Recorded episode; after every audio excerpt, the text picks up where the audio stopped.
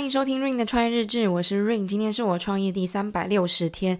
上一集呢，我觉得我的情绪非常低落，不知道大家有没有吓到，然后讲话也变得非常慢，就当自己心情非常不好的时候呢，就会变得比较意志消沉吧。但其实我那天录完音的晚上，大概快要十二点，就快要到隔天的时候，我的心情其实就已经变得蛮好的。可能是因为我自己调整的速度比较快，最重要的是，我觉得在这一次的事情上面有对症下药到。那我自己平常如果我遇到一些比较低潮啊，然后比较没有办法的时候，我的处理方式并不会是去休息，或者是去逃。我觉得最最好的方式，真的就是看书了，而且是看对的书。就是你现在需要看什么书，你现在的问题出在哪里，然后针对这个问题去找相关的书籍来看，会比较能直接指导黄龙，然后把那个核心的问题给抓出来。因为我觉得前阵子啊，我的逃避心态，就我没有发现我的问题，我没有发现我在工作上面我觉得累的原因是什么。嗯、当然，我觉得在工作上面会有疲乏，会有倦怠，一定是正常的。我相信每个人都一定有会有，尤其是呃上班族的很多人，一定都是因为每天上班就是这样子啊，上下班啊就是那个样子，所以你会有倦怠，跟你当初进公司那个心态会完全不一样，一定会有。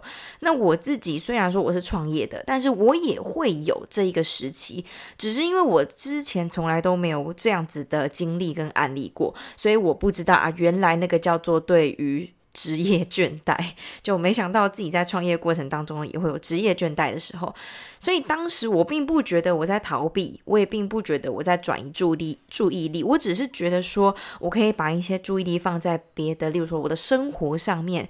那这样子的话，我的心理好像会比较好一点。然后再加上我又要养身体嘛，所以就给自己一个比较合理的理由啊。当当然回头来看，也觉得这样子的做法是正确的。因为如果我的身体没有办法负荷的话，我就算再回来。工作的话，我也会觉得很累。好，那回到刚刚的一个问题，就是，诶，呃，为什么我会觉得累？我觉得累有分两种，第一种是身体的累，就是你每天很操劳啊，你的脑，嗯、过度使用，或者是，嗯、你的身体每天都要用一些体力活之类的，这叫身体的累。那或者说没有休息好，每天都在熬夜，这也是身体的累。那第二种累呢，叫做心灵的累，心灵的累就是职业倦怠的一部分。会觉得说啊，哦，我每天就是像一个机器人一样，早上起来就是这样子啊，下午就是那样子啊，晚上就是那个样子。每天要做的事情其实都差不多，好像也没有说特别怎么样。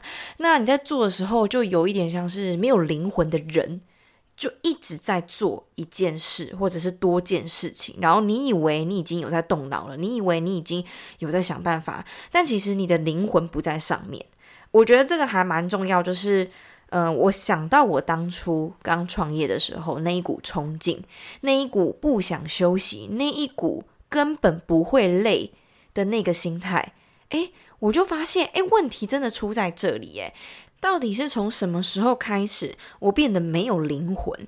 那我也觉得说，如果你在一个没有灵魂的状态，硬要去想很多办法的话，基本上应该是没有的。因为在创业的过程当中，你需要是很多新的东西跟创意，还有源源不绝的一些。呃，热情跟动力，你才能产出好的东西嘛。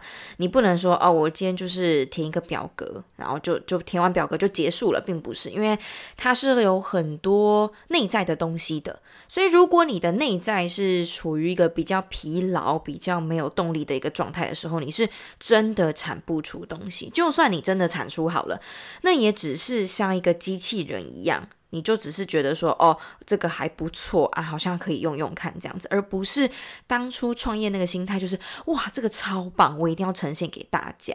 那我会想回想到当初我的那个样子，跟这近期我的这个状态呀，也是因为我去看了书，我才恍然大悟，发现说原来问题出在这边，我才会觉得很累，我才会觉得我没有办法了，我想不到办法。其实不是想不到办法，也不是没有办法的问题，而是你的心态并并没有灵魂，你的灵魂没有回来的时候，你确实是没有办法的。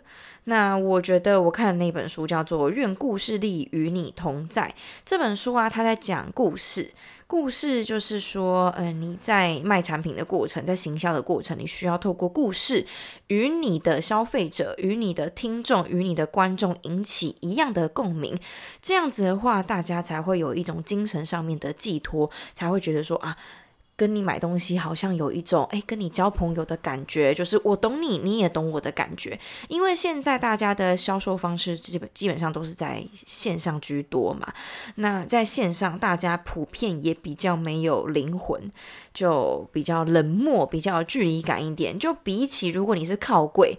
你今天去逛一个好随便一家店，服饰店好了。你进去一个，你进去一间服饰店，然后里面的店员跟你寒暄几句啊，跟你聊聊啊，然后跟你开个玩笑啊，问你说，诶，你最近在挑什么款式啊？我可以推荐给你，等等等的，就是这些人与人之间面对面的交流，这一定是非常加分的。而且通常啦，如果这个柜哥或柜姐他很厉害的话，他的。口才话术很好，他能说进你的心坎里的话，基本上你没有不买单的道理。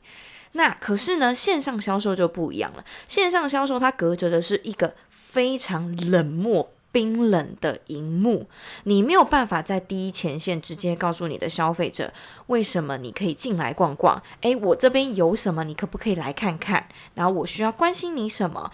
就是这些比较有感情层面的东西。那我们只能透过线上的一些形式去呈现出我们的感情，例如说照片、影片，或者是 podcast，或者是文字。等等等的，这一些就是我们可以透过线上去解决的问题。但是呢，这些东西又很有距离感。那你到底要怎么样才能让对方跟你引起共鸣？那你就是要说对这个故事。那我觉得这本书它告诉我的两个点，我觉得还蛮打醒我的。第一个点就是他说，如果你的故事不够真诚的话，你倒不如不要说。在网络上面有很多人每天都在产出，他们可能有很多的故事，可是。你回头想想看，有几个故事是真的能打中你的心？就身为你身为一个消费者，你身为一个阅听者，好了，有几个故事是让你觉得很有共鸣，觉得哇，这个人讲的真好，我好有感觉。有几个故事是这个样子，就其实偏少，大部分的人都在说故事，可是有几个是真诚的。呃，也不是说大家不真诚啦，不是这个意思，而是说说进你心坎里的有几个。那我觉得这一这一段话也让我想到说，诶，对，我们常常在产出的时候啊，有时候其实是没有灵魂的。你虽然说是在打一个故事，没有错，可是你并没有投入进去，你的人、你的灵魂不在上面的时候，我真的相信观众是感受得到的。他看你的文字就知道这个文字到底有没有温度。你同样都在讲一个故事，可是有些人他真的把一些细微的东西。很低调的东西全部都写进去了，那你就会觉得哇，好有画面感，哇，好身临其境的感觉，哇，我好像曾经在哪里也有这样子的感觉，而不是就是讲一个故事大纲，然后希望别人跟你有共鸣，这是不可能的。那这本书还有提到第二个点，我自己也觉得很 touch 的，他是说，请你把工作当做是你一个个的作品。那这个作品是什么意思呢？就是当你呈现出一个东西的时候，你已经没有太在乎它的回报是什么，而是你把你所有都注入在这个作品里面。它是一个作品，它不是一个工作。我觉得这件事情就唤起了我刚刚说的，就是我当初创业的那个初心，我当初的那个冲劲，那个热情。就是因为我把每一件事情就当做是我的一个作品来看，并不是说啊，我今天在工作，我不太会这样讲，我会觉得说，哇，我今天做的这个企划，我觉得很厉害，我想要呈现给大家，哇，我觉得我的这个拍摄，我想的这些细节，哇，真的是太棒，我自己非常满意。那我希望可以透过呃线上的方式去呈现给大家，分享给大家，这样子。所以我就是被这两点给打回原形。就我一直觉得说，嗯、呃，我的累是因为我的身体出现状况，然后会觉得累是因为怎样怎样之类的。但是呢，其实，嗯，归根究底，就是因为我现在对于我的工作并没有这么大的热情，所以我会想要逃避，我会想要转移注意力。所以我觉得可以观察一下自己。就假如说你自己在一个在做一件事情的时候，你突然想要转移注意力，你突然想要逃避这件事情，突然有拖延症出现，你突然觉得做这件事情好累，你不想要做的时候，你就可以想想看，诶。这件事情是不是出在你对于现在做的这件事情已经没有当初的热情了？那如何能对症下药呢？就是找回热情。OK，听起来很简单，对不对？但其实这有点难，找出真正的点，你才有办法。就在我这边自己来看的话，我还是会偏向看书可以解决问题，然后看书可以让我从更多不同的角度来切入一件事情，然后最重要的是，它会唤起你当初的那股冲劲，因为有时候我们会忘记，就不是说不知道哦，不知道跟忘记是两回事，我们都知道。可是我们会忘记，所以我们需要是被提醒的一个状态。就书会常常给我们做很多提醒。那你要说打鸡血也可以，你要说心灵鸡汤也可以，但是那就是唤起你内心感情一个热情，一个最重要的一个核心。如果你没有这些东西的话，就不会有后续，对不对？就想想看，你当初为什么要一开始做这件事情？你是什么？你是做怎样的决定？你是用怎样的心态？你才做的这件事情？只是我们做到后面，我们就忘记了。所以，如果有一本书，或者是有一句话，有一个文章，可以唤起你当初为什么要做这件事情的时候，那个动力、那个热情，说不定就会回来了。那当然，我们还是要继续的前进，因为为什么会倦怠，也是因为我们一直在原地踏步嘛。那如果你把你自己的成绩再拉高一点，你再往前的话，诶，你就会有一个新的动力，因为你会觉得。如果你现在不前进的话，你就是没有在进步。那我自己比较是属于那种鞭策型人格的人，所以我会想要让自己变得越来越好。那那也是我的一个快乐的来源。所以我觉得大家也可以去思考说，诶，你做这件事情到底快不快乐？因为归根究底，人生就还是要过得快乐吧。如果你都不快乐，你就只是为了钱的话，那你要钱干嘛？对，我觉得。可能我自己很常看一些剧，看一些电影，我自己也知道说那些每次都为了利益不择手段的那些坏人，然后为了那些权力、为了金钱、为了利益的那些人，那些坏人，他们其实都不开心诶，就是你从头到尾都没有看他们笑过啊，他们如果有笑的话，也只是。也只是假装的，他们就只是想要去打公关啊，然后去博得别人的一个信赖，去骗别人之类的。就他不是发自内心的笑，那也会让我去想到说，其实很多时候。过程当然也很重要，因为过程会为你带来很多的多巴胺跟快乐，并不是说我一定只是要一个结果，那过程不择手段也没有关系。嗯，要去调整一下，就是就我自己啦，我觉得我自己是这样，就是我要调整一下。过程当然也很重要，可是最重要的是你要你要你要快乐吧。如果你结果也不快乐，然后你过程也不快乐，那那你为什么要做这件事情？就是它的来来源是哪里？那你当初做这件事情不是就是为了快乐吗？不然不然你干嘛做？你说为了钱，那你你有了钱，然后你买了这些东西，然后你会感到快乐，你会长你会真的感受到那种发自内心的快乐吗？当然，我觉得可能会有一些酒精效应，就当下是快乐的。但是如果你内心是空虚，就是说你作恶多端，你做了很多罄竹难书的事情的话，是不是就会觉得？